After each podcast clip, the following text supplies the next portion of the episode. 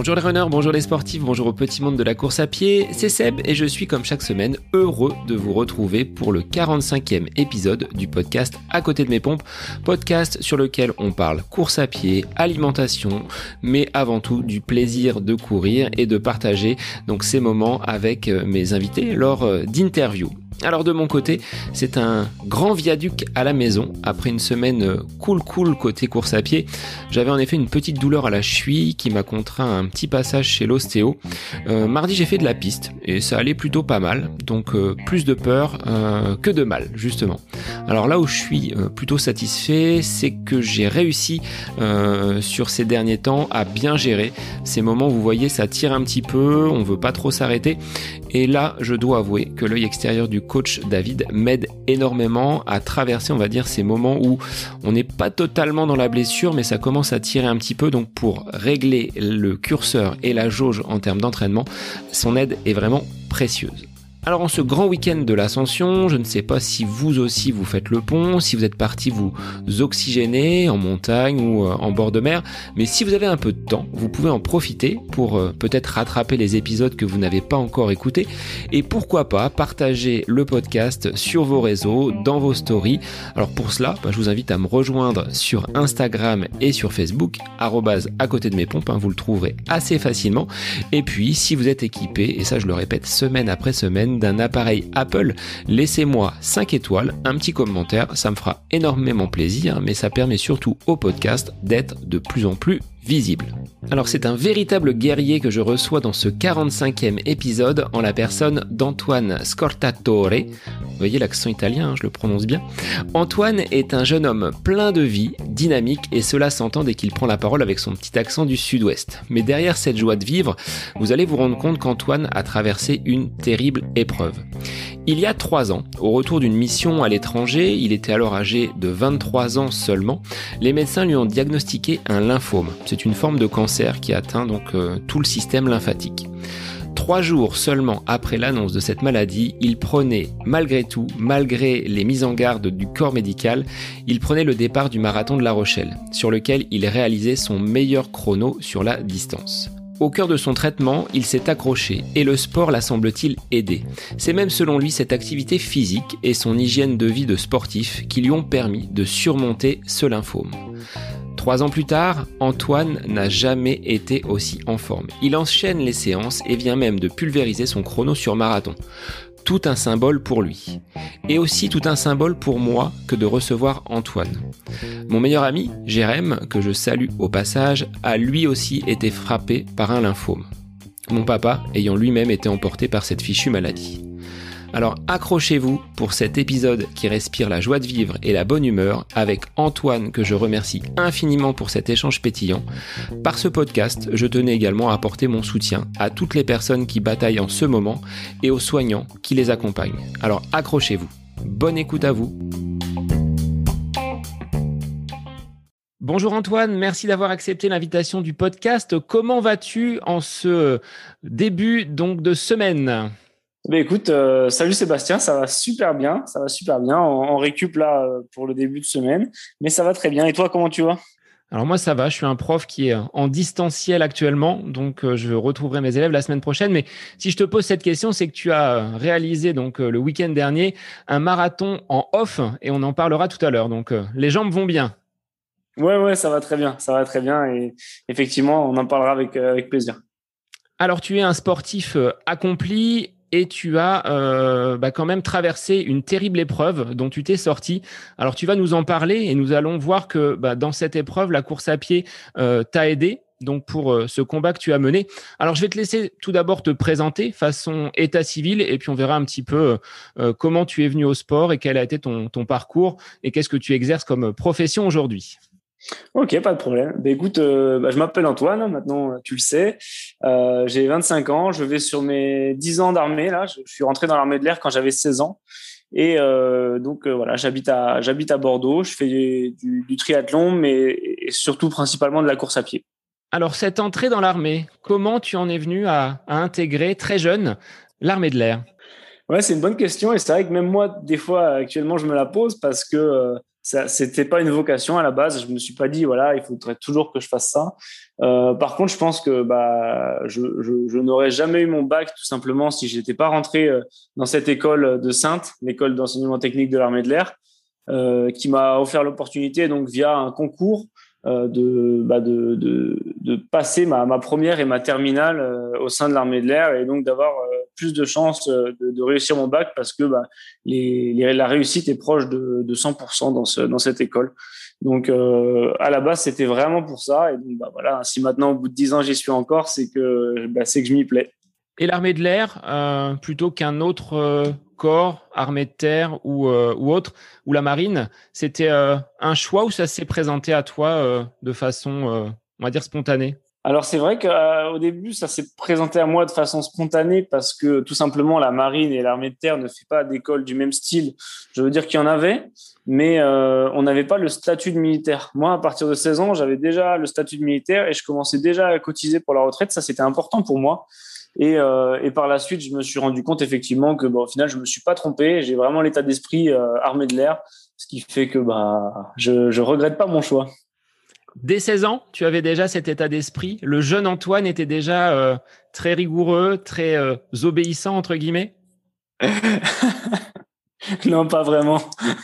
ça m'a d'ailleurs fait du bien, hein, vraiment. Euh, après, après déjà deux mois de classe, euh, ma mère m'a pas reconnu, je crois. Donc, euh, pas vraiment, mais c'est venu assez vite, je pense. Et pendant ces deux ans d'école, on va dire euh, un parcours, un cursus assez civil parce qu'on passe le bac, hein, c'est le même bac que dans le civil.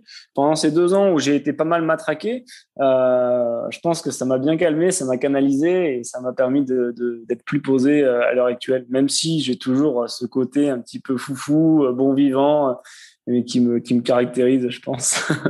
Alors c'est ce qui transparaît hein, quand on on a eu cet appel en off pour euh, préparer l'épisode. Ce que je te disais, c'est que il se dégage de ta personnalité euh, beaucoup de, dynamisme, beaucoup de, joie de vivre. Est-ce que euh, cette traversée finalement et ces épreuves, ce côté dynamique, tu l'as toujours eu, ou est-ce que ça t'a perdu à un moment donné? Euh, bah écoute, je l'ai quand même toujours eu. Je l'ai toujours eu. Euh, maintenant, je, l'ai, euh, je l'ai encore plus parce que bah, on va en parler. Euh, j'ai eu une maladie grave et ce qui m'a, ce qui m'a fait prendre conscience de la, de l'importance de la vie et de et de et du prix de la vie, on va dire, parce que bah ça peut ça peut vite partir en couille, comme on dit. Et donc, euh, bah oui, effectivement, maintenant, euh, j'ai encore plus envie de profiter, même si j'avais déjà cette envie de profiter. Euh, elle est décuplée depuis depuis que je, je, suis conscient de, de, cette fragilité de la vie. Alors, ton lien avec le sport, est-ce que avant d'entrer dans l'armée de l'air, tu étais déjà très sportif?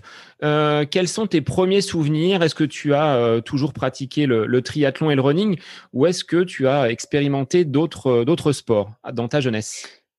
Alors, euh, j'ai tout d'abord commencé, moi, mes environ 10 ans, par euh, une année de foot, qui m'a pas vraiment plu.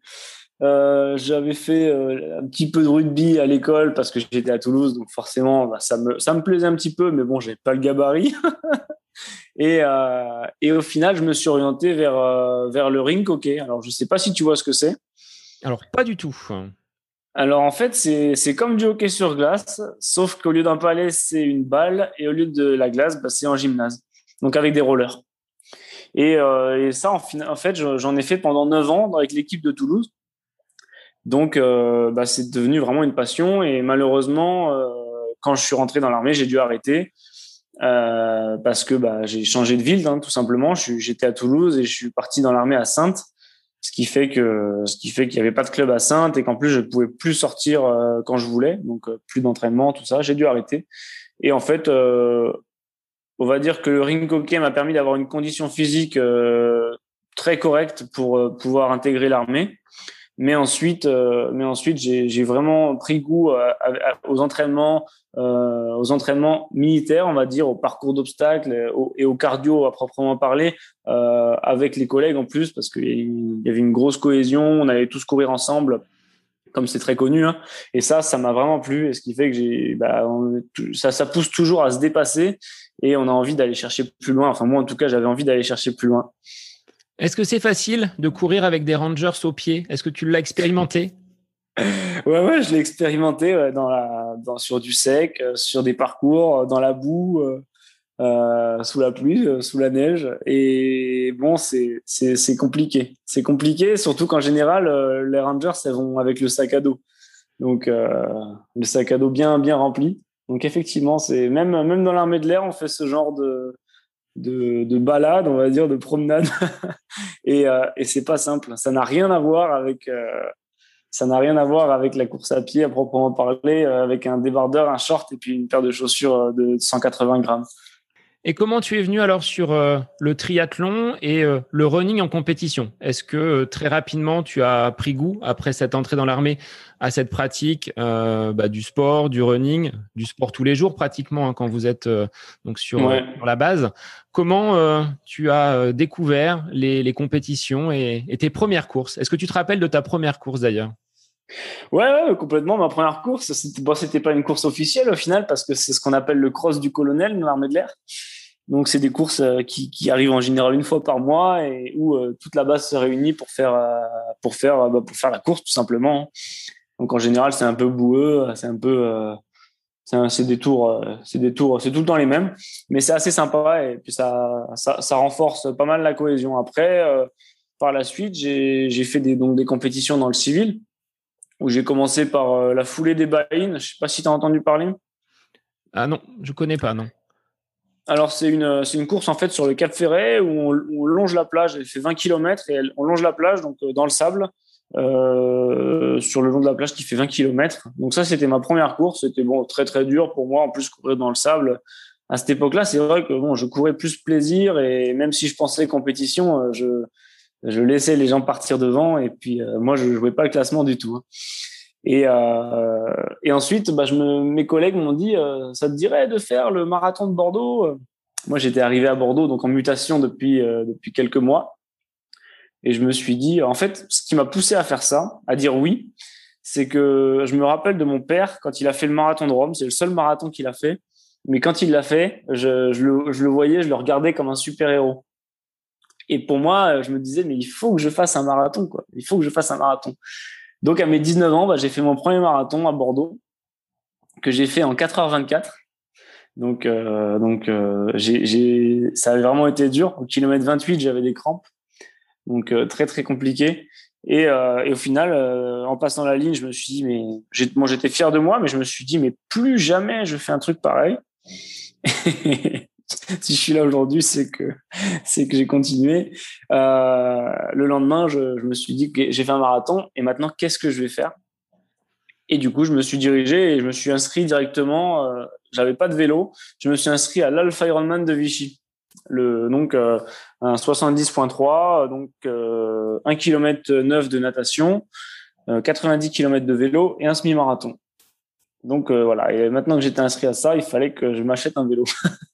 Et là, là, le triathlon a commencé. Est-ce que tu pratiquais déjà la, la natation et le, et le, vélo ou ça a été une totale, euh, une totale découverte? Non, le vélo, bon, je pratiquais euh, comme tout le monde, quoi. De temps en temps pour faire une promenade ou prendre le vélib pour aller en ville, quoi. Mais euh, et la natation, bah, grâce à grâce à l'armée, oui. Grâce à l'armée, oui, parce qu'on était noté euh, et on est toujours noté euh, par rapport à ça d'ailleurs, ce qui fait que on s'entraîne euh, quand même assez régulièrement. Enfin, pour ma part, je m'entraîne assez régulièrement, ce qui fait que, bah, ce qui fait que ça, c'était, c'était pas un inconnu. Par contre, la nage en eau libre, oui, complètement inconnu pour moi. Et donc, tu as euh, réalisé euh, cette Half Ironman. Comment tu t'en es, comment tu t'en es sorti? Ça s'est bien passé au final? Ouais, ouais, ça s'est, ça s'est, ça s'est bien passé. Ça s'est passé comme je voulais que ça se passe. Hein. Je voulais le finir en priorité. Euh, bon, je l'ai fini en 5h20 et quelques. C'est pas pas un super super chrono, mais euh, mais j'étais fier de moi. J'étais fier de moi. Je l'avais terminé et, euh, et c'est vraiment à partir de ce moment-là que à la fois je me suis dit bon, je peux encore aller plus loin et à la fois je me suis dit et, pourquoi pas tenter de, bah de, de progresser vraiment en allure, en vitesse et d'être un peu plus compétitif. Donc c'est ce qui t'a animé sur les les mois et les quelques années qui, qui ont suivi, de progresser et de gagner finalement peut-être en, en performance sur le vélo, sur la course. quelle a été ta trajectoire? Est-ce que tu étais conscient de ce potentiel ou est-ce que cette course à Vichy a, t'a dit, bah, tiens, je suis capable et je peux aller encore plus loin? Ouais, c'est plus, c'est plutôt ça. C'est plutôt la course à Vichy où je me suis dit, bah, je voyais des proches qui me, qui me, bah, regardaient un peu avec des gros yeux. Et, là, je me suis dit, en fait, ça, ça me plaît. J'aime bien les gens qui me regardent avec des gros yeux, qui disent que je suis un fou. Ça, ça me plaît. et, euh, et donc, je me suis dit, ouais, je, vais aller plus loin et j'en suis capable. Et en fait, je ne pense pas forcément que j'ai des, prérequis ou que je suis né avec des, avec des atouts euh, majeurs pour pouvoir faire ça, mais je pense qu'en fait le mental permet de, faire un peu ce qu'on veut. Et, euh, ça, c'est important pour moi. Voilà. Et on va voir que le mental t'a, je pense, bien aidé dans ce que tu as traversé. Est-ce que tu peux expliquer comment est euh, survenue justement cette euh, épreuve, épreuve de la vie qui euh, s'est présentée à toi, épreuve à laquelle tu ne t'attendais absolument pas? Ouais, bah bien sûr. Bah, c'est vrai que tout d'abord, entre cet Ironman de Vichy, le Alpha Ironman de Vichy, et, et donc cette, bah, cette maladie qui est, qui est, arrivée dans ma vie, j'ai pu faire plusieurs marathons, euh, des trails, et, et j'ai fait l'Ironman de Nice. Et donc, donc effectivement, après, par la suite, je continue à m'entraîner pour le marathon de, La Rochelle, qui était en novembre 2018. Et, euh, là, je suis parti donc en, opération avec le avec euh, avec l'armée et euh, à mon retour d'opération j'étais en pleine forme hein. je j'ai jamais fait des séances comme ça j'avais jamais fait des séances comme ça à pied et euh, donc retour d'opération je vois le médecin il me demande est-ce que vous avez euh, remarqué des changements dans votre corps? Et je lui dis que bah oui effectivement j'avais une boule au niveau de la clavicule droite euh, de la taille à peu près d'une petite clémentine, une clémentine quoi. Et euh, donc euh, il m'a il a fait lui aussi les gros yeux et il m'a dit que ça pouvait être quelque chose de grave. Donc on a fait tout un tas de tout un tas d'examens euh, allant de la simple prise de sang jusqu'à plus tard la biopsie. En fait, pour tout te dire, on m'a d'abord trouvé une maladie des griffes du chat. Donc c'est quelque chose de très bénin qui se traite par un antibiotique a priori. Et ma tante à ce moment-là m'a dit écoute Antoine, quand même ce que tu as, j'ai l'impression, bon, je veux pas te faire peur, mais j'ai l'impression que ça pourrait peut-être être autre chose. je vais, je, te conseille de faire un scanner. Donc effectivement, je suis parti faire ce scanner. Le, les autres médecins euh, m'avaient dit euh, c'est bon, c'est les maladies des griffes du chat, euh, vous pouvez aller prendre un antibiotique en pharmacie et c'était réglé. Et au final, bah, au scanner, il se trouve que non, c'était pas la maladie des griffes du chat, c'était plus grave que ça. Et on m'a trouvé une masse de 5 cm au niveau du médiastin. Donc c'est une zone qui se situe le, dans le thorax entre les deux poumons en fait. Et que c'était sûrement d'origine lymphomateuse. Euh, ou lymphomateuse ou lymphomatique. Je t'avoue que de toute façon, je savais pas ce que ça voulait dire à l'époque. Et euh, donc, bah, je demandé au médecin ce que ça voulait dire, hein, et il m'a dit que c'était une forme de cancer. Voilà, ce qui m'a projeté donc vers une biopsie. Une biopsie, c'est un prélèvement de ganglions, donc euh, au niveau de la clavicule. Et, euh, deux, et après deux semaines de deux semaines de, de, de, diagnostic, euh, on m'annonce donc que j'ai un cancer du système immunitaire, un lymphome au stade 2. Donc ça, on me l'annonce, bah, c'est simple, on me l'annonce deux, trois, deux, trois jours avant le, marathon de La Rochelle.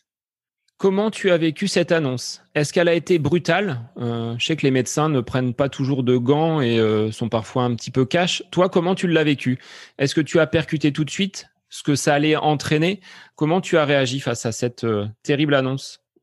Ça a été, en fait, ça pas forcément été dur pour moi. J'ai eu du mal. En fait, la seule chose à laquelle j'ai pensé, c'est comment je vais l'annoncer à ma famille. J'avais 23 ans euh, et de dire, euh, bah, de dire à sa mère à 23 ans, euh, bah, maman, écoute, j'ai un cancer. Euh, c'est pas simple. Euh, je savais pas comment ma famille allait réagir et j'avais pas envie de leur faire peur. J'avais envie de, leur dire que je, qu'ils ne s'inquiètent pas, que, que tout allait bien se passer.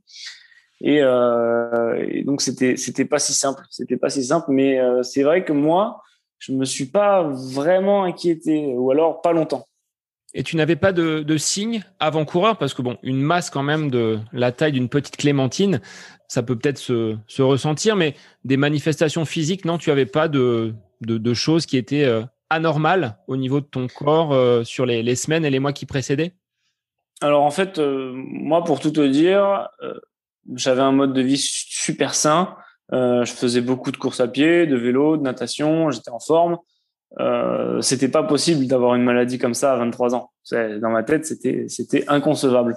Euh, et après, effectivement, moi, j'avais rien d'autre. C'était juste cette petite boule. Je me suis dit, ça va partir tout seul. Euh, mais je t'avoue que les médecins, quand ils ont vu ce que j'avais entre les deux poumons, ils m'ont dit, mais, mais, vous devez être très essoufflé quand vous quand vous pratiquez la course à pied. Et pas du tout, pas du tout, pas du tout. Euh, je leur disais que non, euh, que dans trois jours, je vais faire le marathon de La Rochelle en moins de trois heures. Euh, donc non, pas du tout. Et donc, bah, comme je t'avais expliqué, hein, ils n'avaient pas envie. Ils n'avaient pas envie que j'y aille, ou alors ils voulaient que je le fasse très lentement, mais ils voulaient pas que, j'aille chercher ce, record pour moi, ce record perso, on va dire. Mais pour toi, c'était inconcevable. Tu devais aller à La Rochelle trois jours plus tard. Ouais, et encore plus parce que j'avais cette maladie en fait. Parce que euh, déjà je voulais y aller. C'était, bah, on, voilà, on sait ce que c'est chez un marathonien amateur. La barre des trois heures, c'est quand même, euh, c'est quelque chose qui est assez recherché. Et, euh, et, et je devais aller la chercher. Et en plus, quand je me suis dit que j'allais avoir des traitements de chimiothérapie, de radiothérapie, qui allaient sûrement me, qui allaient dans ma tête, qui allaient pour moi m'anéantir, et, et, et, je ne pourrais plus jamais faire des temps, euh, des temps similaires pour moi, c'était maintenant ou jamais. Et donc, euh, bah, c'était maintenant. Donc, tu te sentais prêt, tu t'es dit, bon, là, il faut y aller avant que bah, peut-être je ne puisse plus refaire ces, ces chronos et peut-être plus jamais refaire un marathon. Enfin, ça, c'était dans, ça te trottait quand même dans la tête. C'est exactement ça. Ça, euh, je, en fait, je savais ce qui m'attendait. Euh, dans ma tête, je, je, je, ne pouvais pas le, je pouvais pas me dire que j'allais que j'allais y passer à 23 ans. J'avais pas le droit. Euh, j'avais pas le droit de, laisser mes proches, de laisser euh, mes amis à, cet âge-là, c'est pas possible. Et euh, et en plus, euh, bah effectivement, ce marathon en moins de trois heures, c'était maintenant ou jamais. Pour moi, c'était jamais sinon, si c'était pas maintenant. Donc là, effectivement, il fallait que j'y aille. Il fallait que j'y. Et ta famille, tes proches, comment ils ont déjà accueilli cette nouvelle qui doit être terrible? On a l'impression que la terre s'effondre sur, sur la famille. Et après, quand tu leur as dit, bah ouais, finalement, mais je vais quand même à La Rochelle, comment ils t'ont euh, soutenu, encouragé ou peut-être euh, freiné en disant, Antoine, tu vas peut-être un peu trop vite, là, on va peut-être euh, mettre le marathon de côté et penser d'abord à ta santé. Quelle a été leur, leur réaction? Alors, bon, tout d'abord, effectivement, je pense que le plus dur, en fait, c'est ce que je me suis toujours dit, c'est que le plus dur, c'est pour la famille et c'est pas pour moi. J'avais vraiment l'impression que, bah moi, c'est simple. Ma, ma sœur m'a dit, j'aurais préféré que ce soit moi qui l'ai que toi. Et ouais, mais moi, je préfère que ce soit moi qui l'ai plutôt que ma sœur. Et, et ça, en fait, c'est quelque chose de, qui, me, qui me trottait pas mal en tête. C'est qu'en fait, euh, j'avais entre guillemets cette chance que ça soit moi qui soit malade et pas quelqu'un de ma famille. C'est un peu comme ça que je l'ai vu. J'avais pas envie que ça arrive à quelqu'un que j'aime. Et, euh, et c'est vrai que c'est vrai que par la suite, à aucun moment euh, ils m'ont dit euh, ne va pas faire ce marathon. Mon père a été le premier à me dire Antoine, il faut que tu fasses ce marathon. C'est tellement important pour toi, vas-y. Et ils m'ont vraiment soutenu là-dedans et je les, remercie vraiment. Alors comment on peut aborder sereinement euh, bah, ce marathon avec euh, cette nouvelle et puis cette épée de Damoclès qui euh, qui trotte au-dessus de ta tête? Comment tu l'as abordé et bah, comment ça s'est passé? Ça c'est une anecdote qui est, assez sympa et que je raconte de temps en temps. C'est que souvent, avant un marathon, c'est simple, le départ était à 9 heures. Euh, j'ai l'habitude de me réveiller beaucoup plus tôt euh, pour manger déjà, digérer un petit peu et puis me, masser, faire du rouleau, euh, m'étirer légèrement, commencer à préparer mon corps. Ce qui fait que on était tous à La Rochelle avec ma famille et que euh, je me lève bien sûr tout seul euh, pour me préparer à manger, pour faire tout ce que je viens de te dire. Et c'est ce moment-là où je suis seul et où je me dis, euh, où je repense à ce que les médecins m'ont dit et où je me dis Antoine, est-ce que t'es pas en train de faire une connerie? Est-ce que euh, est-ce que est-ce que est-ce que ça ça va pas empirer Est-ce que ça va pas empirer la maladie que tu as? Et euh, Et donc, bah, c'est simple, je regardais sur ma montre, j'étais stressé, mon rythme cardiaque montait alors que je faisais rien. Et là, ça commençait vraiment à me trotter en tête. Et là, j'ai eu, bah, j'ai eu mon, mon, père au téléphone, en fait, hein, avant le départ. Et il m'a clairement dit, allez, calme-toi, t'inquiète pas, tu t'es préparé pour ça. Moi, je sais que tu es prêt. tout va bien se passer. Et ça, ça m'a vraiment, vraiment fait du bien. Et, et en fait, là, j'ai déstressé vraiment jusqu'à la ligne de départ je me revois, il pleuvait des cordes sur la, sur la ligne de départ de, La Rochelle. J'étais avec mon sac poubelle déchiré euh, et, et, j'étais bien. J'étais à l'endroit où j'avais envie d'être, en fait. J'étais là où je voulais être. Et ça, c'est important et c'est quelque chose avec, à laquelle je pense pas mal encore à l'heure actuelle. C'est que, en fait, il faut que je sois là où j'ai envie d'être. Donc c'était un petit moment pour toi, juste avant le départ. Tu dis là, je, je savoure, je profite. Et l'objectif était de casser cette barre des, euh, des 3 heures sur marathon. Alors, comment il s'est passé ce, marathon? Tu avais quand même du tonus, tu n'avais pas trop perdu euh, au niveau énergétique à cause de cette euh, surcharge mentale et ce stress qui, qui t'avait un petit peu tétanisé quelques heures auparavant? Eh bien, écoute, non, non, franchement, je, je me souviens d'être parti dans, dans les temps voulus, légèrement un peu rapide. Ça, c'est toujours comme ça avec moi. Je pars toujours un peu trop vite. Et, euh, et je me rappelle surtout avoir mis les deux pieds dans une énorme flaque d'eau à 500 mètres du départ. Et, et ça, je me suis dit, mais non, mais oh là là, je vais faire 42 km avec les chaussures gorgées d'eau. Et, et, là, j'avais pris un coup au moral quand même. Mais je me suis vite remis dedans et au final, de toute façon, il pleuvait. Donc, euh, tout le monde a fini les chaussures mouillées. Et, euh, je me suis vraiment imprégné de, de, de, la foule parce que La Rochelle, c'est un marathon qui est très festif, même si, euh, même s'il pleuvait, même si bah, souvent en novembre à La Rochelle, c'est pas, c'est pas, c'est pas une température estivale, quoi. Donc, euh, une belle ambiance je me rappellerai toujours, surtout maintenant, hein, où bah, ça va être compliqué de revoir des, des ambiances pareilles. Et euh, j'ai vraiment profité, quoi. J'ai vraiment un super souvenir. Et vu que c'est plusieurs tours, j'ai vu euh, assez souvent ma famille qui, qui me regardait euh, et avec des yeux euh, impressionnants, quoi. Je, moi, je me rappellerai toujours et c'était beau à voir. J'avais vraiment pas envie de les décevoir. Et donc, au final, le chrono, est-ce qu'il était euh, conforme à tes attentes content de passer cette, euh, cette ligne d'arrivée? Ouais, ouais, super content. Super content. En plus, je la passe, je me rappellerai, je, la passe avec ma sœur, main dans la main. C'était rigolo parce qu'elle n'avait pas le droit de, de passer la ligne d'arrivée avec moi. Et c'était la seule sur la ligne d'arrivée avec un gros bonnet et un gros manteau et un jean. et donc, elle s'est fait virer euh, dès qu'elle a passé la ligne d'arrivée avec moi. et, euh, et ouais, bah, du coup, 2h59, 31.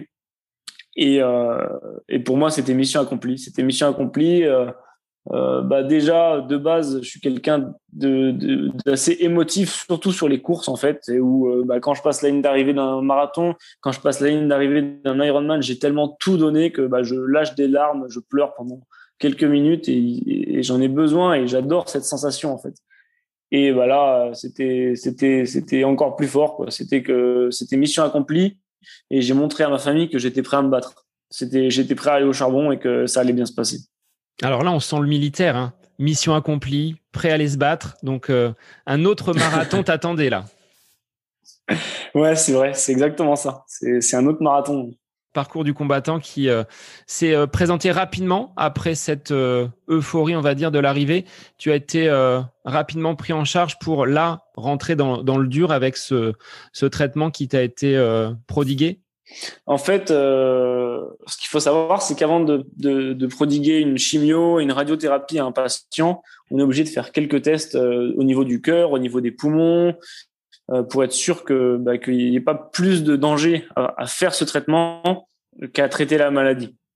Ce qui fait qu'il y a quelques jours qui se passent avant de commencer le traitement. Donc en fait, le marathon de La Rochelle était vers le 24 23, 24 novembre, je crois. Et, euh, et j'ai commencé la chimio le 23 décembre, donc un mois après. En fait, à ce moment-là, on m'a on m'a posé une chambre implantable. Donc euh, pour ceux qui ne qui n'ont jamais entendu parler de ça, c'est un petit boîtier qui se situe sous la peau au niveau euh, de, de, du pec en fait. et qui est avec une tubulure qui rentre directement au niveau des grosses des grosses artères. C'est un boîtier où, dans lequel on va directement injecter la chimio sous forme de produits de produits très très bah, nocifs malheureusement pour le corps, mais bon surtout pour pour la maladie. Et, et donc cette chimio va se répandre par l'intermédiaire de ce de ce de, ce porte à 4 ça s'appelle, euh, dans, dans les veines en fait, dans, dans, dans, l'ensemble du corps. Et donc on m'a posé cette euh, ce, ce, petit boîtier et à partir de ce moment-là, j'ai eu sept jours sans sport. Euh, sept jours sans sport, à savoir que dès que qu'on m'a posé le boîtier, j'ai dû faire la chimio directement. Donc en fait, ça a été sept jours sans sport et où j'ai commencé la chimio. Et, et c'est les sept jours les pires de ma vie jusqu'à maintenant. Même si je suis encore jeune, euh, c'est les sept jours les pires de ma vie où où j'avais beaucoup de nausées, je, je dormais mal, je ne savais pas si j'avais faim, si j'avais pas faim, je savais pas si j'allais vomir, si j'allais pas vomir. J'étais très très mal. Ce que tu disais, c'était comme une énorme gueule de bois, hein, de façon un peu triviale, si on peut l'appeler ainsi, euh, qui ne passait pas. Et au bout de sept jours, après, tu as senti une amélioration, mais c'était une première pour toi de ne pas faire de sport pendant sept jours, toi qui euh, au quotidien dois avoir une activité euh, physique. Comment tu l'as vécu? Ça a été difficile non, ou pas? Ouais, c'était très très dur. C'était très très dur, sachant que bah, j'en avais vraiment envie et euh, ça me manquait, ça me manquait. Et en plus, bah, je, ne savais pas trop ce que ça allait donner et j'étais curieux de voir, on va dire, la cohabitation entre chimio et sport.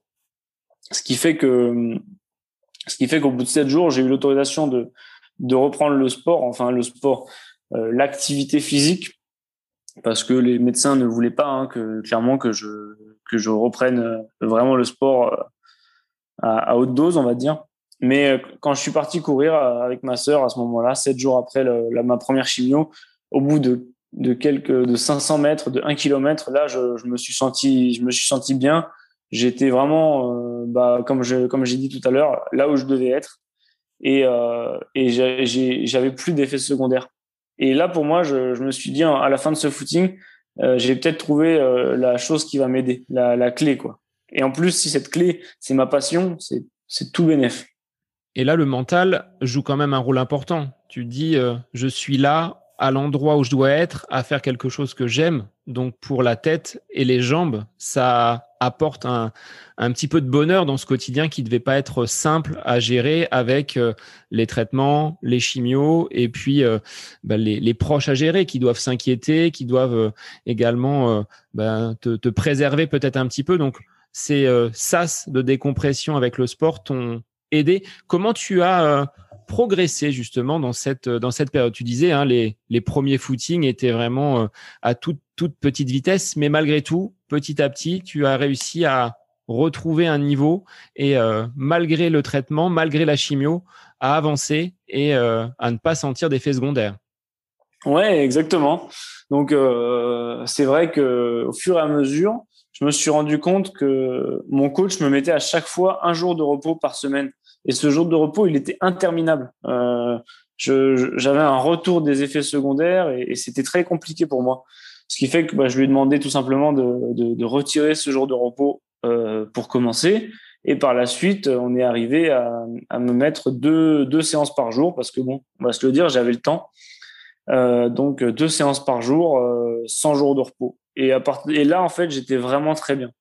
J'étais très bien et même sur mes jours de chimio, je m'entraînais avant je partais en chimio, je m'entraînais après.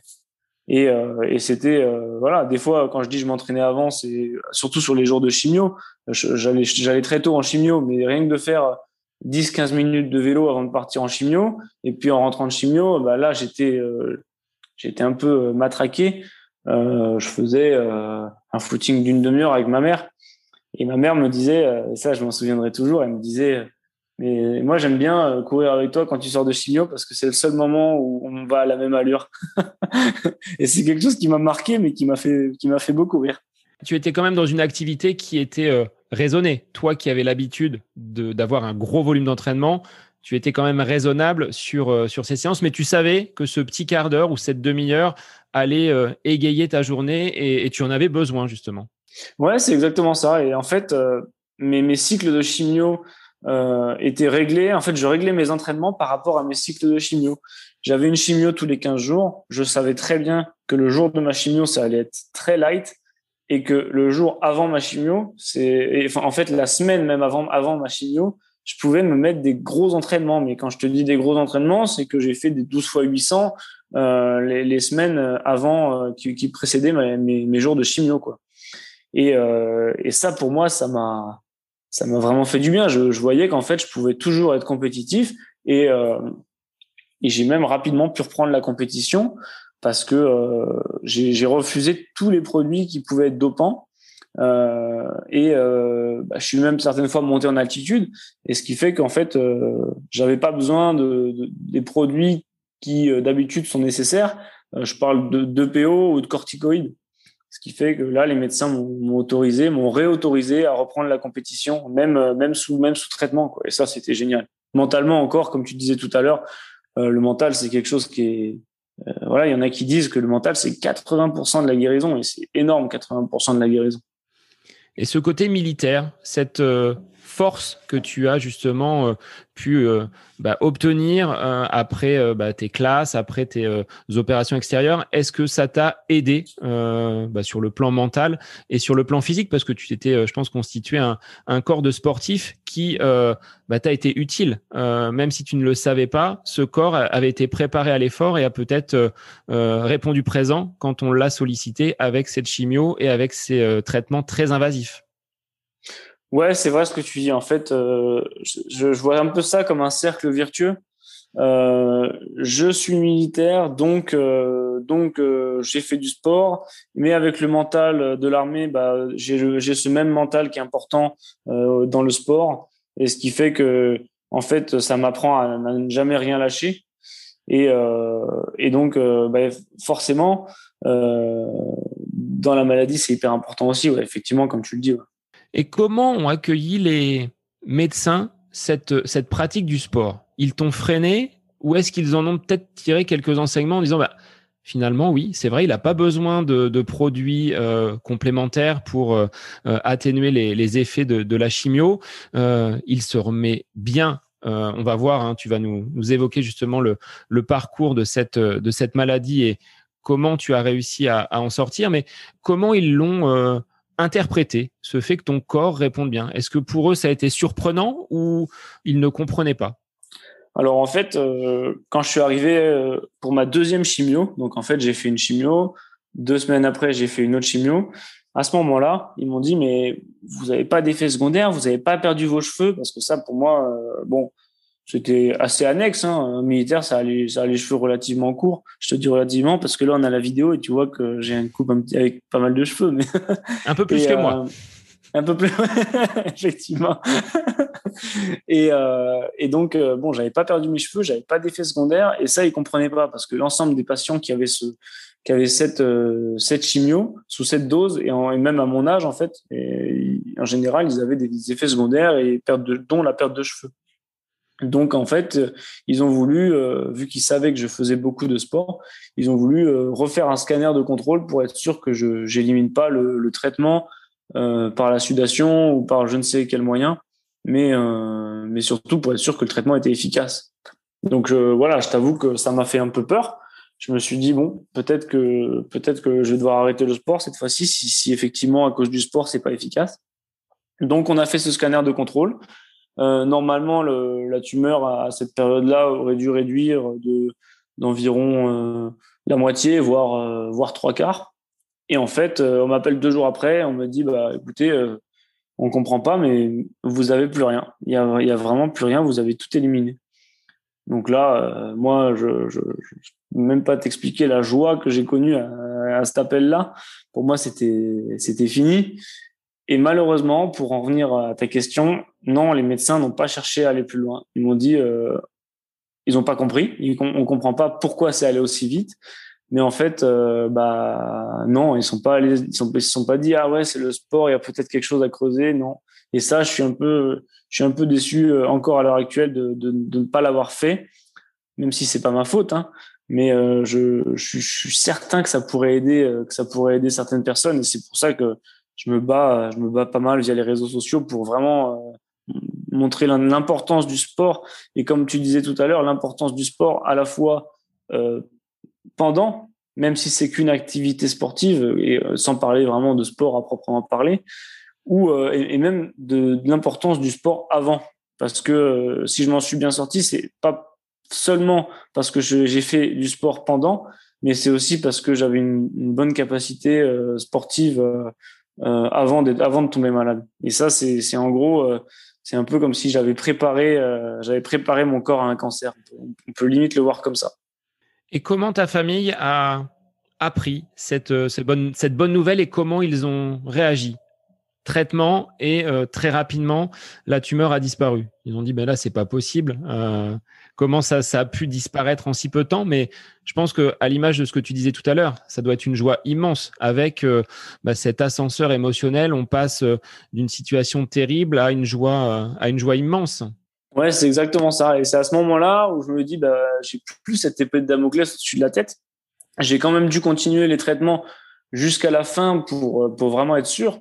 Mais à partir du moment où je sais qu'il y a déjà plus rien, et, de la même manière pour ma famille, c'était euh, c'était c'était cette, cette épée de Damoclès en moins au-dessus de ma tête. Et pour ma famille, c'était euh, bah, comme je le disais tout à l'heure, vu que je pense que c'était pour eux le plus dur, ça, ça a dû être un soulagement énorme et j'en suis même convaincu. Donc une, joie, euh, euh, l'apéro et puis et puis c'était la fête quoi.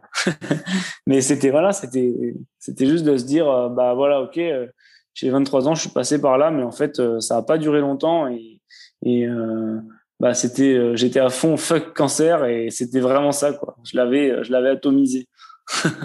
et depuis c'est quelque chose qui te porte? Enfin tu es euh, vraiment un, un, messager pour toutes ces personnes qui aujourd'hui se battent contre ce, ce terrible fléau? Tu as envie de lui dire bah voilà, moi par le sport, par mon mental, j'ai réussi à, à te terrasser et il faut lutter et et parler parler de cette euh, euh, force que tu as pu avoir et, le sport t'a aidé. Enfin, tu le disais, hein, par la par la sudation peut-être, par euh, les endorphines que ça peut provoquer et le mental a quand même un rôle important. Mais aujourd'hui, tu es comme un, messager pour te pour défendre et porter justement cette, ces valeurs que tu bah, as vécues et qui vont finalement dans, dans ce sens vers la forme et vers, vers le bien-être. Ouais, exactement, et vers l'espoir. Et, euh, et c'est vrai que il y a, y a, beaucoup de gens qui me qui me contactent sur les réseaux et moi j'adore ça, j'adore cet échange. Et, là, peut-être que les trois quarts de ces gens me contactent en me disant euh, je suis désolé de te déranger. Mais non, en fait, euh, si je communique à ce sujet, euh, c'est pas pour vous montrer euh, voilà moi je fais ça, moi je fais ça et, et, et je me la pète absolument pas. C'est vraiment justement pour moi cet échange est hyper important et si ça peut aider certaines personnes, c'est vraiment là, c'est vraiment là le, bah, la mission. On en revient là. Pour moi, c'est mission accomplie. S'il y a quelqu'un qui va qui va arriver en chimio, qui va peut-être, euh, c'est déjà arrivé, une infirmière qui va lui dire, euh, ouais, moi, bah, je connais quelqu'un sur les réseaux sociaux et puis, euh, eh bah, lui, il a fait comme ça. Peut-être que ça peut t'aider. Et au final, oui, eh ben, pour moi, c'est mission accomplie. Si le, si le mec, il veut, il veut se battre, même s'il fait pas de sport, si, si juste avoir cette, cette rage de vaincre et, et donner tout donner pour, euh, pour se donner le plus de chances de s'en sortir.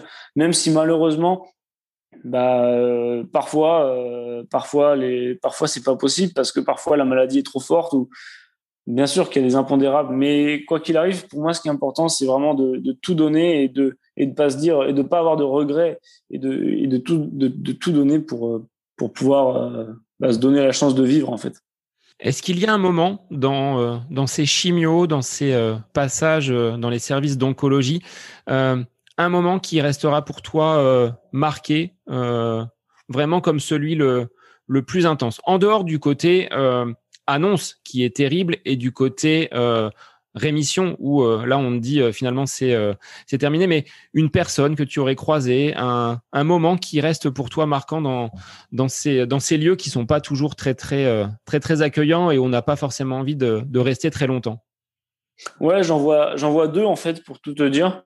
J'en vois deux parce que j'ai, tissé pas mal de liens avec avec une infirmière du service où j'étais et euh, en fait, euh, au début, elle a, cru que j'étais inconscient, que je, vu que j'étais toujours là à rigoler, à raconter des blagues, à, à dire à dire des bêtises et à être un peu foufou comme je te disais parce que parce que pour moi c'était comme ça. Il y avait ma famille qui me qui m'accompagnait. J'avais pas envie de de tirer la gueule et de de faire une salade de grimaces et de dire ah, s'il faut je vais crever.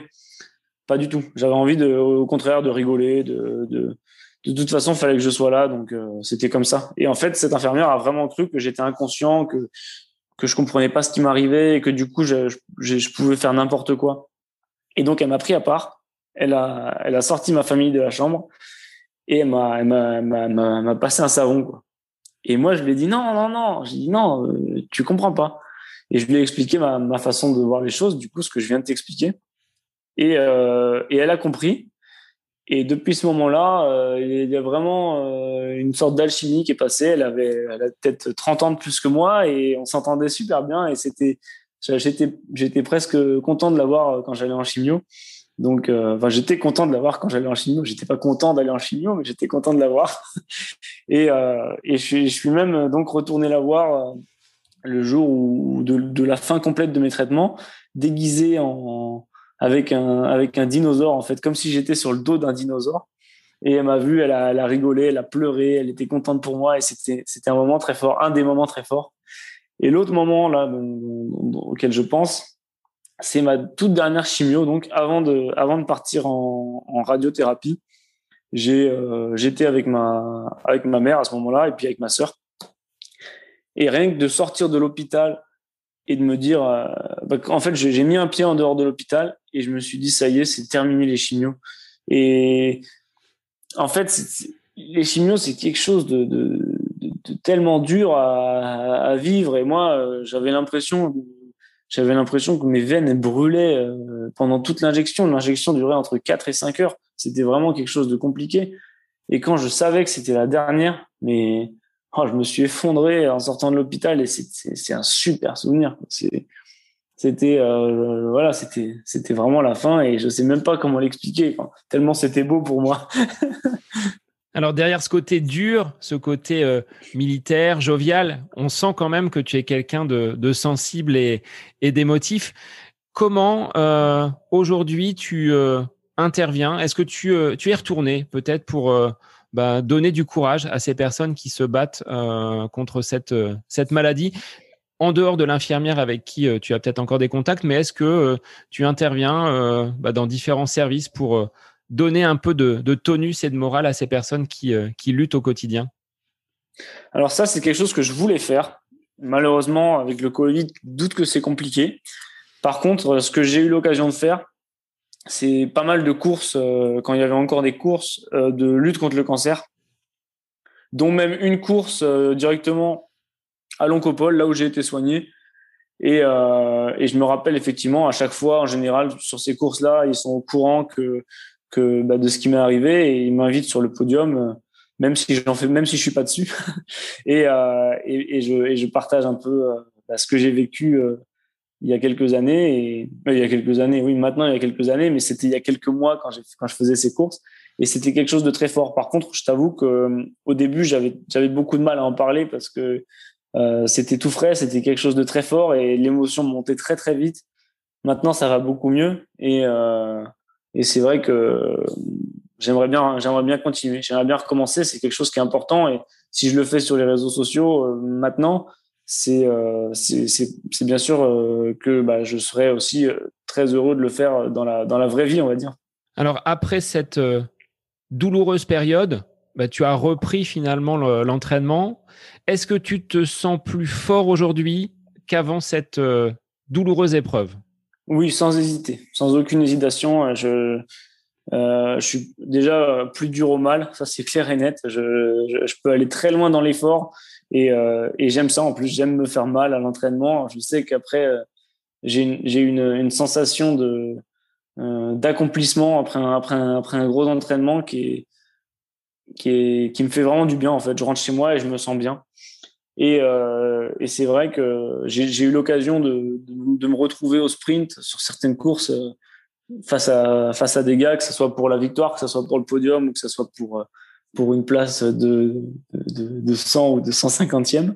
Mais euh, à ce moment-là, pour moi, c'est clair et net, c'est moi qui passe devant. Quoi. Et mentalement, je, je, je m'arrache les jambes, je, je me fais saigner, mais c'est moi qui passe devant. Donc c'est vrai que c'est vrai que ouais, je me sens sans aucun doute, je me sens vraiment plus fort à la fois mentalement et même physiquement parce que vu que mentalement je vais plus loin dans l'effort, à l'entraînement aussi, euh, ça se ressent, ça se ressent au niveau des, chronos.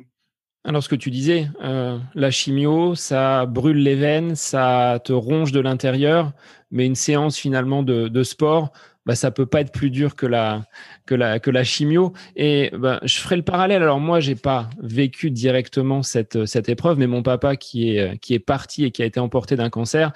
Bah parfois, quand je fais une séance de, de fractionné très dur, bah je me dis, euh, bah vas-y, arrache-toi parce que toi tu peux encore courir, tu peux encore euh, euh pratiquer ton sport. Donc voilà, une pensée pour pour lui là-haut et puis pour toutes les personnes hein, qui ont pu qui ont pu partir de cette de cette maladie. Donc ça le sport nous permet de se, dépasser et je pense que c'est ce qui t'anime également.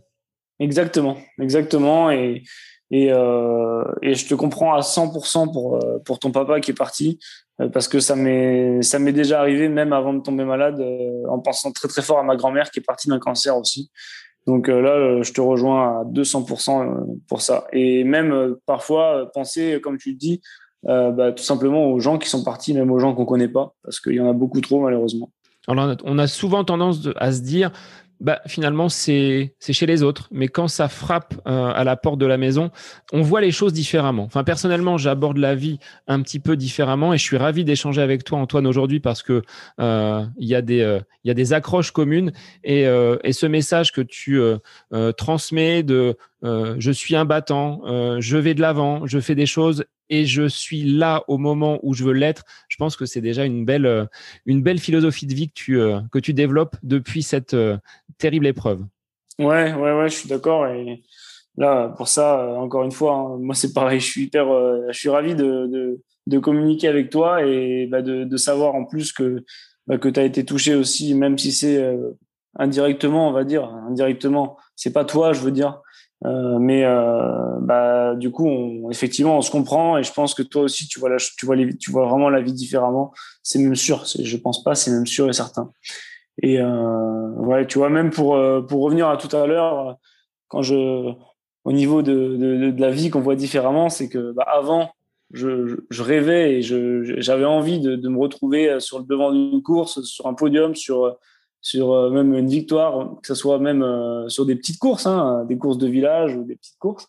Et ben maintenant, euh, après le cancer, au final, c'est c'est maintenant ce que je fais. Et donc j'arrive, bah, en fait, j'arrive à vivre mes, mes rêves alors que je pensais à l'annonce de la maladie que bah, au final mes rêves n'arriveraient jamais. Et ça c'est ça c'est quelque chose pour moi qui, qui tu vois, j'en ai encore les frissons rien qu'à t'en parler parce que je repense à bah, là où je suis passé en fait, c'est quelque chose de très fort et ça m'anime, ça m'anime aujourd'hui. Alors, tu as vécu également de une belle complicité avec ta sœur parce que tu l'as accompagnée sur euh, sur un marathon. Est-ce que c'était un moyen de bah, lui euh, un petit retour d'ascenseur quand elle t'a accompagné dans cette épreuve? Tu t'es dit bah moi je vais euh, t'accompagner sur ce marathon pour que tu puisses aller jusqu'au bout. Donc la complicité entre vous deux, elle, a dû se renforcer au, fil de ces épreuves et tu voulais peut-être lui euh, donner un coup de main sur ce, marathon. Ouais, pour moi, quand euh, en fait, je, m'étais inscrit, pour la petite histoire, je m'étais inscrit au marathon d'Albi euh, quand le médecin m'a dit le sport c'est terminé. Il est sorti de ma chambre et à ce moment-là, je me suis dit bah, je vais m'inscrire à un marathon. Et, euh, et donc le marathon d'Albi, il était entre, si je dis pas de bêtises, il était entre plusieurs radiothérapies. Donc en fait, il était pendant mon traitement. À ce moment-là, euh, ben, ma sœur s'était inscrite aussi au marathon d'Albi et je me suis dit bah oui, euh, je pense qu'il faut que je le fasse avec elle pour vraiment échanger quelque chose. Déjà qu'effectivement le traitement et ces journées passées ensemble, tout ça, ça nous avait beaucoup rapprochés. Et là, euh, bah, de, se dire, euh, on va faire ce marathon ensemble et je vais t'amener, elle voulait passer sous les 4 heures et, je vais t'amener sous les 4 heures, et ben, c'était quelque chose que j'ai vraiment adoré. Et, euh, et, le jour de la course, ça s'est ça s'est confirmé. Hein, c'était c'était vraiment génial de de passer cette ligne d'arrivée avec elle. Et d'ailleurs en, en 3h57, donc j'étais j'étais tellement heureux heureux pour elle. Et puis et puis bah à ce moment-là, en passant la ligne, je me suis dit j'ai pensé à ce médecin qui m'avait dit, euh, bah non, le sport c'est terminé. Eh ben non, mon gars, t'as rien compris, le sport c'est pas terminé. Là encore, le sport n'est pas la priorité, hein, ce qu'on disait tout à l'heure. Euh, le fait de te dire, ben non, jamais, vous ne réaliserez pas cette course et euh, pour vous les marathons c'est fini. On voit là encore une fois un exemple de bah, l'ignorance peut-être des bienfaits du sport dans le bah, pas pour tous hein, mais euh, je pense que certains euh, médecins ne sont pas tournés vers cette pratique du sport et c'est bien fait donc c'est un peu c'est un peu dommage effectivement. Bah voilà, on le dit pas assez, c'est vrai que moi je parle des médecins auxquels j'ai j'ai eu affaire mais il y a beaucoup de médecins maintenant et heureusement je trouve qui qui incitent justement et qui même prescrivent une activité physique adaptée, adaptée en fait euh, aux patients. Forcément, euh, l'activité physique adaptée va pas être la même. Bah, pour moi, par exemple, qui suis triathlète à 23 ans, que que une, une, une mamie qui, qui, est touchée par un cancer, forcément. Mais mais en attendant, il y a quand même un principe déjà de, de, de faire fonctionner le corps, de faire fonctionner les muscles, et il y a aussi un principe de, de changer les idées et de penser à autre chose qui est super important. Et, et, moi, je le dis aux gens, même si les gens n'aiment pas le sport, ils n'ont pas envie de faire du sport, eh ben, qu'ils s'occupent par, par une de leurs passions, qu'ils fassent du, euh, j'en sais rien, de la photographie, euh, la, ce qu'ils veulent, de la musique, de la pétanque, peu importe, mais, mais il faut s'occuper, il faut pas rester à se morfondre, à se dire euh, et à, et attendre et et à, attendre de voir si ça, si ça se passe bien ou si ça se passe mal. C'est pas comme ça qu'il faut faire. Alors, tu t'es pas contenté d'épreuves sur le territoire euh, national, tu as participé aussi au, Marathon des Sables, donc au Pérou. Comment tu en es venu à aller sur cette, euh, ce type d'épreuve un petit peu euh, bah, différente du marathon, beaucoup plus longue, en autonomie Quelle a été cette volonté d'aller découvrir ce, désert au Pérou? Eh bien, en fait, c'est très simple. Pendant quelques mois, je me suis dit, euh, mon objectif, c'est de battre le cancer. Et, euh, et une fois qu'on m'a dit, bah voilà, Antoine, tu es en rémission, eh ben, je me suis dit, mais maintenant, qu'est-ce que je vais faire? Et ça a duré une journée où j'étais pas bien, en fait. J'étais vraiment pas bien. Je me suis dit, c'est bizarre, parce qu'on vient de me dire, de m'annoncer que je vais vivre, mais à la fois, moi, je, je suis triste parce que comme si j'avais plus rien à combattre. Et là, il me fallait un objectif. Pour moi, c'était clair dans ma tête. Il me fallait un objectif. Je suis allé sur Internet. J'ai trouvé un ultra trail au Pérou. J'ai dit voilà, c'est parti. Je me suis inscrit euh, pour sortir encore de ma de ma zone de confort en fait, hein, pour sortir de ma zone de confort. Donc là, ça a été une belle expérience. Tu as rencontré pas mal de pas mal de personnes, vécu de, de bons moments, des beaux paysages. Et là, tu t'es dit bah voilà, c'est quelque chose que je je peux réussir et que je peux accomplir. Ouais, complètement. C'était c'était quelque chose. En fait, je me suis vite rendu compte que c'était pas que je que je pouvais pas jouer devant parce que c'est pas du tout mon c'est pas du tout mon on va dire euh, ma spécialité. Par contre, j'ai vraiment vécu une expérience humaine euh, incroyable. J'ai rencontré des, des, personnes incroyables et avec qui je suis encore en contact euh, aujourd'hui. Et en plus, ça m'a permis de faire moi-même un voyage de deux semaines tout seul. Il y a des gens qui m'ont proposé de le faire avec moi et j'ai vraiment tenu à le faire tout seul parce que euh, bah, j'avais en fait envie de me, retrouver face à moi-même dans un, autre pays. Et, euh, et ça m'a vraiment fait beaucoup de bien. De voir une autre civilisation et de voir une autre culture. Et ça aussi ça m'a fait un bien fou. Et au niveau professionnel alors, tu as repris euh, une activité, l'armée t'a repris en son sein, enfin tu n'as jamais quitté l'armée mais ils ont pu voilà te réintégrer assez rapidement. Depuis combien de temps tu as repris une activité professionnelle? Bon, en fait, c'est simple. Hein, euh, j'ai eu euh, cinq mois et demi, cinq mois et demi de traitement. Dès la fin de mon traitement, j'ai repris le travail. Hein. Donc, euh, donc j'ai repris en juin 2019. Ouais, c'est ça. J'ai repris en juin 2019. Et forcément, mon, mon, travail a un petit peu changé. Mais mais maintenant, bon, j'avoue que et je, remercie vraiment l'opportunité que m'offre l'armée par rapport à ça, c'est que j'ai beaucoup de on me laisse beaucoup l'occasion de m'entraîner pour, euh, pour représenter euh, bah, l'armée de l'air et de l'espace. Et, euh, et, j'en suis, j'en suis vraiment fier. Aujourd'hui, une semaine d'entraînement, quand on est militaire et en forme comme tu l'es, ça représente combien d'heures de sport par, par semaine? C'est, très aléatoire, hein. honnêtement, c'est très aléatoire parce que je, on va dire, ça va sur des semaines où je suis en, en récupération, on va dire, à 5 heures à des semaines où je monte à plus de 20 heures. par contre, on va dire une semaine lambda, c'est c'est autour de, de, de 12 heures, je dirais, de 12 heures d'entraînement sans compter sans compter tout ce qui est annexe, massage, massage le soir, tout ça, bien sûr. Hein. Moi, je, vraiment, je parle d'activité physique pure. Et donc, en cette année 2020, marquée par le Covid, est-ce que ça a freiné cette euh, progression? Parce que tu es, euh, tu le disais tout à l'heure, hein, depuis euh, cette épreuve de la vie, tu as des résultats qui ont nettement progressé, des courses sur lesquelles tu t'es arraché pour obtenir bah, des victoires et des podiums. Est-ce que ça a freiné cette année Covid, ton, ton élan? Euh, non, non, non, ça, ça m'a pas arrêté du tout.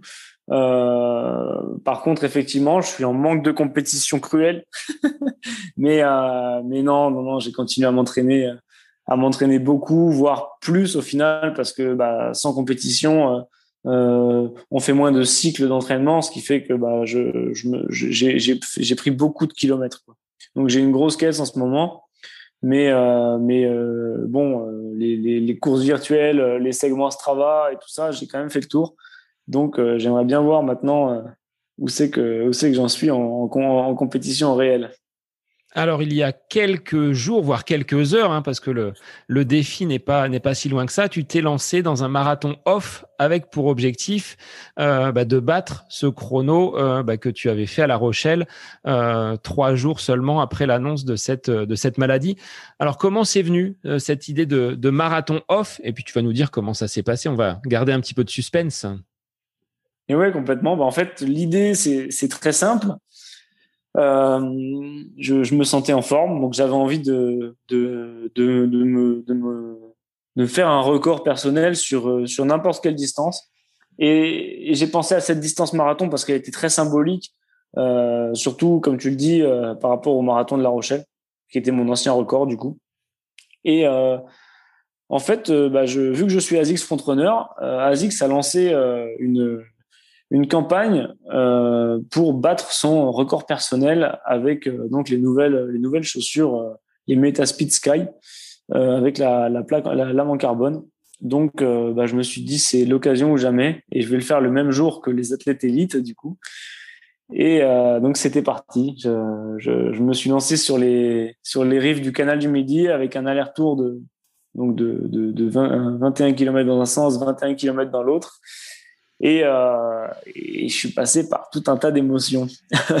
Alors lesquelles? Quelles émotions t'ont euh, t'ont traversé et t'ont parcouru? Parce que tu avais, tu le dis, euh, un très très gros volume d'entraînement, une forme qui est très très bonne en ce moment. Alors est-ce que ça, ça a suffi? Est-ce que le, le mental a été au rendez-vous? Alors en fait, je pense que sur, sur le début, j'étais vraiment euphorique. Il fallait que c'était maintenant ou jamais. Et j'ai, enfin non, pas ou jamais, c'était maintenant. Et j'étais très content de le faire. Et euh, donc bon, je suis, je suis parti, euh, je suis parti sur des allures sur lesquelles euh, bah, je, que je connais très bien. Hein. Je les ai fait énormément à l'entraînement. C'est une allure que je connais par cœur. Et, et bizarrement, je me suis rapidement retrouvé dans un, dans, dans une forme pas terrible en fait, qui m'a, qui m'a qui m'a un petit peu fait douter même pendant quelques secondes, euh, avec du vent en plus, euh, de la chaleur, euh, bah forcément tout seul avec juste ma copine qui me qui me qui me ravitaillait à vélo à côté. Donc c'était pas forcément idéal parce que bah, quand on a des gens devant nous, tout ça, c'est c'est beaucoup plus on a on a envie de doubler quoi, ou on a envie de rester avec eux. Donc forcément, un marathon en off, c'est pas pareil qu'un marathon, on va dire en compétition. Et euh, donc là, euh, j'ai eu eu vraiment un coup de mou jusqu'à voir flou euh, au kilomètre 23. J'ai vraiment euh, j'ai vraiment vu trouble. Je j'avais je, je, savais pas si j'allais m'arrêter ou pas. Je, je, et c'est là que j'ai réussi à reprendre le dessus, bah, en pensant à tout ce qui m'était arrivé. Et euh, et ça a été ça a été très dur. Ça a été un combat pendant les pendant peut-être les, les, les 15 à 20 derniers kilomètres. Ça a été ça a été très dur. Je perdais du temps, mais heureusement, j'avais un peu, j'avais un peu de temps d'avance, mais je perdais seconde après seconde sur les, sur, chaque kilomètre qui passait. Et, euh, et bon, euh, je pense que honnêtement, c'est pas la, c'est pas la forme que c'est pas le chrono que je mériterais sur une sur une compétition, mais par contre, j'en suis vraiment ravi de ce chrono parce que bah, je suis passé vraiment par tout un tas d'émotions que je recherchais. C'est ça aussi la course à pied, c'est pas que des chronos, c'est pas que des, des performances, c'est aussi euh, des émotions, des échanges. Bah, ma copine, elle m'a vu dans un état euh, à me dépouiller euh, pour aller chercher ce chrono alors que j'étais tout seul. Les gens, les pêcheurs sur le bord, ils me voyaient la bouche grande ouverte et ils se demandaient, ils devaient se demander mais qu'est-ce qu'il fait? Et bon, je suis au final, voilà, très content parce que je, je pas mon record de, bah, de plus de deux minutes avec un 2h57 mais euh, mais à la fois euh, un petit goût de reviens-y parce que euh, parce que je sais que je sais que à l'heure actuelle je vaux je vaux encore moins donc euh, je retournerai et j'espère en compétition. Alors Antoine, après cette expérience du, du, marathon en off, est-ce que tu considères qu'il te faut absolument une compétition pour performer ou est-ce que ces défis off finalement t'apportent autant que, que la course? Est-ce qu'il y a quelque chose qui t'a manqué quand même sur, sur cette course? Off, bien entendu. Ouais, euh, bah moi, ce qui me manque clairement, c'est l'échange, parce que bon, maintenant tu l'as compris, c'est quelque chose qui est très important pour moi. Euh, par contre, pour performer, euh, je ne pense pas, parce que bon, j'ai quand même battu mon record en off, euh, mais je suis certain que pour performer plus en compétition, ça m'aiderait. Ça c'est ça c'est clair et net. Et puis de toute façon, de toute façon, j'aime ça, donc je, je serai le premier à prendre un dossard dès que dès que dès que ça va reprendre. Ça c'est clair et net le public de pêcheurs n'a pas été suffisant pour euh, te permettre d'aller plus loin et au-delà de cette euh, belle, très belle performance Non, c'est vrai que les, pêcheurs, les, chiens qui sont pas tenus en laisse, euh, les enfants qui traversent en vélo et puis, les clopes en passant, ça aide pas beaucoup, mais bon, c'est comme ça. Donc, on s'adapte à son milieu. S'adapter, c'est dominer, comme on dit. Alors les prochains dossards, les prochaines compétitions, tu t'orientes vers euh, quoi? Un marathon à nouveau pour euh, descendre encore ce chrono? Ou est-ce que tu peux euh, envisager une reprise du triathlon, un autre Ironman ou un autre défi là cette fois-ci le marathon des sables officiel, pas le half. Mais écoute déjà quelque chose qui est assez qui est assez rigolo, c'est que le, le 8 et 9 mai, j'ai un triathlon j'ai un triathlon avec un, avec un vrai dossard. Euh, parce que euh, bah, j'ai un copain, un pote, qui, qui organise ça chez lui, euh, dans, dans, dans, le respect des, des, des, gestes barrières. On est 6 par 6, on fait ça en contre-la-montre. En tout, on est 46 à passer, mais jamais, jamais en même temps.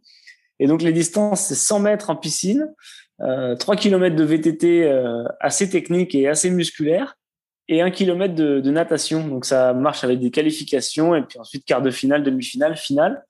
Et ça va être euh, quelque chose d'assez ludique, je pense. Donc déjà, déjà j'ai ça. Et, euh, et ensuite, euh, on verra, on verra. Moi, je suis déjà inscrit à l'Ironman de Vichy en août, au, semi-marathon de Barcelone en octobre, au marathon de Barcelone en novembre. Et, et puis après, par la suite, on verra. Effectivement, c'est clair un jour, j'irai faire le marathon des sables.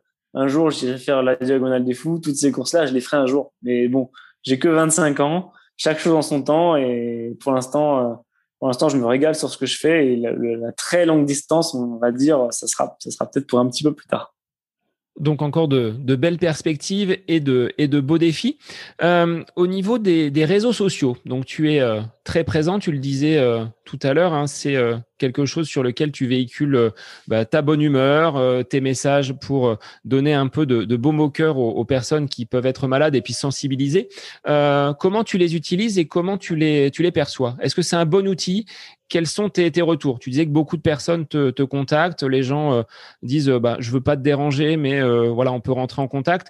On l'a fait spontanément. Tu m'as répondu euh, presque immédiatement oui, de façon positive.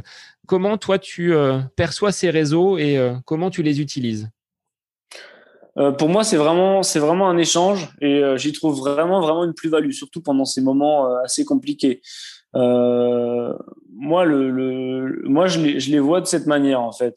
Euh, j'ai envie d'à la fois montrer euh, un côté performance, avec un côté euh, heureux de vivre, avec un côté euh, sport santé qui prime en fait, où où je veux montrer que bah, forcément tout ce qu'on a tout ce qu'on a dit ici, hein, ça, ça en fait partie. Et puis je suis je suis assez je suis assez fanat de, de répondre aux messages, de répondre aux commentaires, de de répondre à toutes les questions et aux interrogations de chacun. Il y a beaucoup de gens qui, qui veulent commencer en fait la, la, course à pied et qui savent pas comment faire. C'est tout con, mais c'est vrai qu'on se dit pour, pour, pour courir, on met des chaussures en parcourir, mais en fait c'est beaucoup plus c'est beaucoup plus compliqué que ça si on veut si on veut faire les choses bien. Donc, il euh, n'y a pas de questions bêtes et je, je, je, prends un réel plaisir à répondre à, à toutes sortes de personnes qui aient, euh, qui aient parfois 10 ans et, et même jusqu'à euh, peut-être 70 ans. Il y en a qui sont sur Instagram à 70 ans. Donc, mais je trouve ça super. Et, et en fait, quand c'est on se rend compte que quand c'est utilisé à bon escient, c'est vraiment, c'est vraiment quelque chose de bien. Et c'est par ce biais-là que tu as été sélectionné pour rejoindre la team ASICS Frontrunner. Comment euh, tu as été euh, mis en valeur pour intégrer cette, euh, cette team? Alors forcément, il, faut, il faut bien sûr être un minimum sur les réseaux sociaux pour, pour faire partie de, de cette team, mais c'est avant tout, je pense, un esprit. Et on le comprend bien quand on, soit quand on la suit, soit quand on est directement à l'intérieur de cette équipe, c'est que bah, cette équipe, elle a un esprit elle a un esprit, euh, un esprit d'équipe impressionnant et, et, et c'est génial. On se lance des petits défis, on, on a, on, on parle entre nous tous ensemble, on, on se voit dès qu'on peut, dès qu'il y en a un qui est de passage, on essaie de, de se retrouver, soit pour un petit footing, soit pour, soit pour une petite bouffe ou un truc comme ça. Mais euh, ouais, il y, a, y, a, y a vraiment un esprit d'équipe qui est impressionnant et je pense que je pense que c'est là que c'est là que ça prime. C'est il y, a des gens qui ont 200 euh, abonnés et qui sont pris, hein, comme il y a des gens qui ont euh, euh, plusieurs milliers d'abonnés qui sont pris. Mais je ne pense pas que que voilà, par exemple, quelqu'un qui, a 300 000 abonnés mais qui va pas avoir un esprit correct, bah, il sera pas pris, c'est clair et net. Enfin, correct, pas pas pas approprié, on va dire. Donc, on trouve quand même des, des bénéfices à ces, à ces réseaux sociaux. Alors, sur quel réseau, justement, on peut te, te retrouver? Dis-nous tout. Euh, ben moi, on peut me retrouver sur, euh, sur Instagram principalement, en fait. Mais après, bien sûr, sur Facebook. Sur, euh, donc, sur Instagram, moi, c'est Iron Toinou. Donc, comme, comme l'Iron Man. Et puis, bah, Toinou, parce que. Parce que parce comme le super-héros. C'est le super-héros, Iron Man. Iron Man, ouais, c'est ça. Comme le super-héros et puis comme le, le, le, mec qui veut faire des gros triathlons. et puis, bah, Toinou, comme, comme ma mère m'appelait quand j'avais 4 ans et demi. Donc voilà. et puis euh, et puis Antoine Scortator sur euh, sur Facebook. bon bah je remettrai de toute façon tous les liens sur euh, les notes de l'épisode. Quel serait le dernier message que tu voudrais passer aux auditeurs, toi qui as traversé cette épreuve difficile et qui t'en est sorti Quel message tu souhaites transmettre? Moi, j'ai une phrase que j'ai entendue il y, a, quelques mois maintenant et qui me touche énormément et qui prend tout son sens quand j'y pense. C'est que c'est pas parce que la route est mauvaise qu'on est sur la mauvaise route. Et ça, c'est quelque chose qui moi me, me, donne encore des frissons parce que euh, euh, en fait, je me rends compte que la route par laquelle je suis passé, le cancer, c'était une route mauvaise, c'est clair et net. Mais en attendant, ça fait ce que je suis aujourd'hui. Et, euh, et pour rien au monde, j'échangerais ma vie d'avant contre la vie que j'ai actuellement. Ce qui fait que, bah, en fait, j'étais sur la bonne route, bizarrement. Donc, pour moi, ça, c'est important. Et puis, quoi qu'il arrive, ne jamais rien lâcher, toujours garder espoir parce que, parce que tout est possible. Alors, on n'en a pas parlé, ce sera un petit sujet, mais sans rentrer dans la polémique. Est-ce que tu penses que, euh, avec le Covid, on parle peut-être un petit peu moins de ces personnes qui luttent contre le cancer aujourd'hui et qui, euh, maladie, euh, fait de, de nombreuses victimes peut-être euh, encore plus, peut-être que le, que le Covid. Est-ce que ça, ça te, ça te révolte un petit peu euh, Quel est ton avis sur euh, cette gestion finalement de la, de la pandémie en délaissant peut-être un petit peu les, les autres bah, pathologies comme, comme peut l'être le cancer? Bah ouais, c'est vrai que moi ça me révolte un petit peu effectivement. Je j'arrive pas à comprendre que qu'on qu'on ne parle que de ça en fait. Effectivement, il y a le Covid, il est présent, il fait des il fait des, bah, il fait des victimes, c'est vrai. Mais, euh, mais en attendant, euh, bah, en 2020, le, cancer a fait quand même 43 fois plus de victimes que le Covid. Je sais pas si vous vous rendez compte, c'est quand même euh, impressionnant. Et pourtant, bah, quand on allume les infos, on n'en entend pas parler. Et, et parfois, peut-être qu'il faut se recentrer sur les bases et, Et je parle du cancer, mais il y a plein d'autres maladies. Le paludisme, il fait énormément de morts chaque année. Le sida, il fait énormément de morts chaque année. Et pourtant, bah là, on parle du Covid. Donc, euh, voilà. Bah, bon entendeur, hein. on peut réfléchir autour de ça maintenant, mais c'est vrai qu'on pourrait en parler longtemps. chacun son avis à ce, à ce sujet. Moi, c'est le mien, en tout cas. Bon, ben, grand merci, Antoine, pour. Cet échange plein de plein d'espoir, plein de dynamisme. On salue toutes les personnes qui bataillent actuellement donc euh, contre cette maladie. Un grand euh, message aussi de soutien euh, aux soignants qui luttent et qui œuvrent chaque jour aux côtés de ces patients.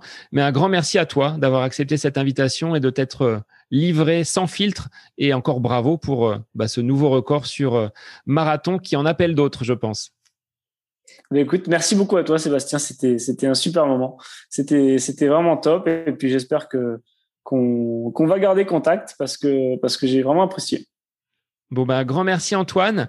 Pour les auditeurs, on s'arrête là pour cette semaine. Moi, je vous dis à la semaine prochaine pour un nouvel épisode du podcast À côté de mes pompes.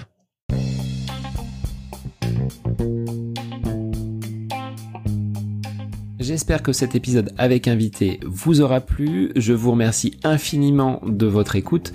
Pour euh, faire remonter le podcast dans les classements, je vous invite à laissez une petite évaluation sur Apple Podcast, 5 étoiles, un petit commentaire, ça me fera énormément plaisir et vous permettrez au podcast d'être remonté, diffusé, euh, déployé sur euh, ces différentes plateformes de façon euh, bah, plus importante encore qu'il n'est actuellement.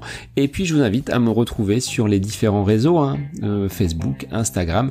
Laissez votre petit message, votre commentaire, ça me fait plaisir d'échanger avec vous. Si vous avez des questions, si vous voulez voilà échanger sur quelconque sujet en lien avec la course à pied, mais pas que, parce que le sport c'est une philosophie de vie et c'est une passion qui nous anime de façon commune, donc n'hésitez pas à venir échanger avec moi. Sur ce, je vous souhaite une bonne fin de semaine, un bon week-end et je vous dis à la semaine prochaine pour un nouvel épisode du podcast à côté de mes pompes.